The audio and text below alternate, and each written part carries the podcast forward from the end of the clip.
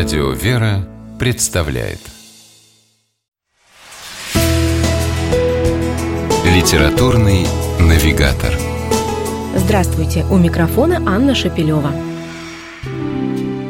В конце XVIII века в одной из купеческих лавок города Курска можно было встретить маленького мальчика с лучистым, задумчивым взором и доброй улыбкой. Мальчика звали Прохор. В лавке он помогал своим родителям, известным курским купцам Машниным. Они хотели вырастить сына успешным предпринимателем, а Прохор, стоя за прилавком, мечтал о монашеской жизни.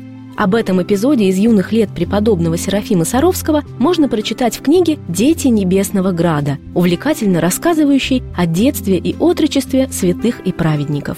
Сборник, составленный известным издателем, филологом и членом Союза писателей России Владимиром Зоберном, предлагается для семейного чтения – Фрагменты из житий святых представлены в книге в виде небольших рассказов, написанных захватывающе и эмоционально, и действительно способных заинтересовать читателя любого возраста. Тем, кто помладше, наверняка любопытно будет узнать, что святые, чьи строгие лики изображены на иконах, тоже были детьми, и многие детские трудности и проблемы им были хорошо знакомы. Святому праведному Иоанну Кронштадтскому, например, в школе поначалу очень трудно давалось учение. В книге приводятся его собственные воспоминания о том, как Бог по горячей молитве помог ему подняться из отстающих и стать первым учеником в классе.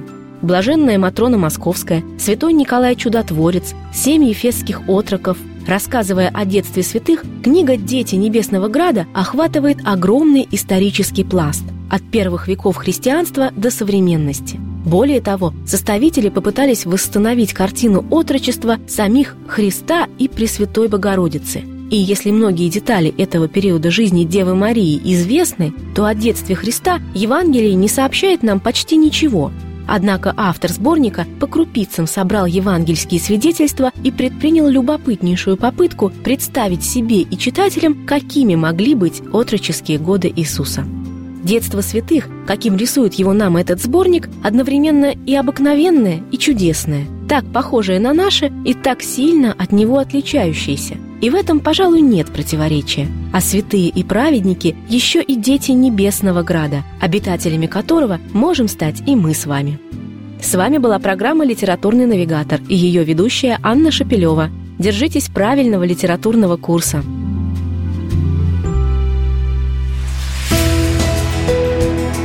Литературный навигатор.